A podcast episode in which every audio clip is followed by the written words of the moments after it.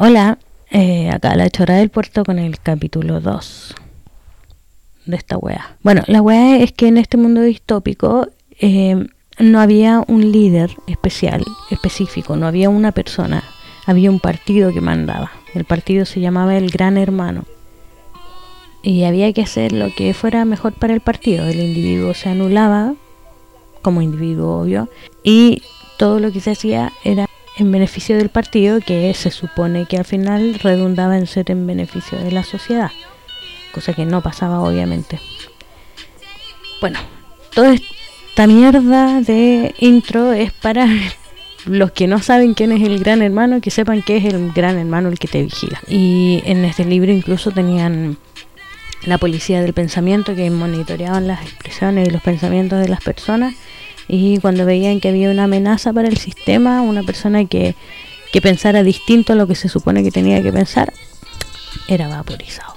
Esa persona dejaba de existir, desaparecía de todos los registros, de todos los lugares, y si alguien empezaba a preguntar por ella, también podía ser vaporizado, así que cuando la gente se daba cuenta de que su amigo había sido vaporizado, simplemente se quedaban callados y hacían como que esa persona de verdad nunca había existido y no se hablaba de.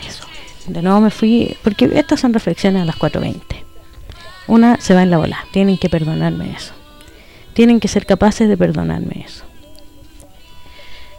Eh, la cuestión es que empiezo a pensar que yo estoy en contra de la policía del pensamiento, estoy en contra de todos estos sistemas orwellianos de 1984, que el gran hermano que te vigila, que todos tenemos que ser iguales y todo, bla, bla obviamente en contra.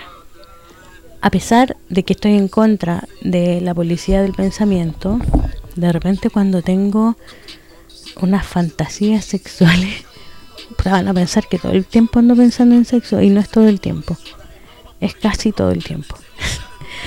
ya, pero cuando tengo estas fantasías sexuales de repente con personas X, tengo a veces una leve culpa que no sé de dónde mierda viene.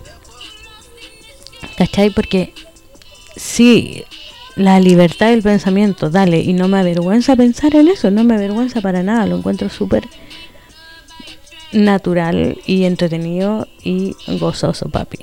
No me molesta. Por ejemplo, me huevea desde el punto de vista del feminismo, en que estoy poniendo en categoría de objeto sexual a una persona y esa persona no me ha dado su consentimiento. Esa weá me huevea. ¿Cachai? Es como un martillito ahí. Pa.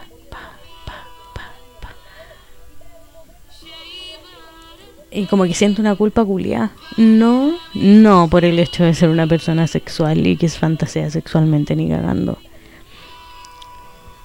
Pero siento culpa. Una, o sea, no mucha tampoco. no es tanta tampoco, pero es que no me deja gozar plenamente de la wea. ¿Cachai? Pero también está el otro punto del delito pensar.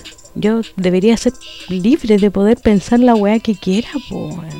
Si una fantasía nomás también. El punto. Uno tiene que pedirle a las personas autorización para fantasear con ellas.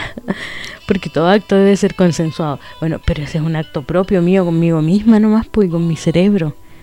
Entonces no tengo por qué estar pidiendo la autorización, ¿cierto? No es ir en contra del feminismo, fantasear con alguien, ¿o sí?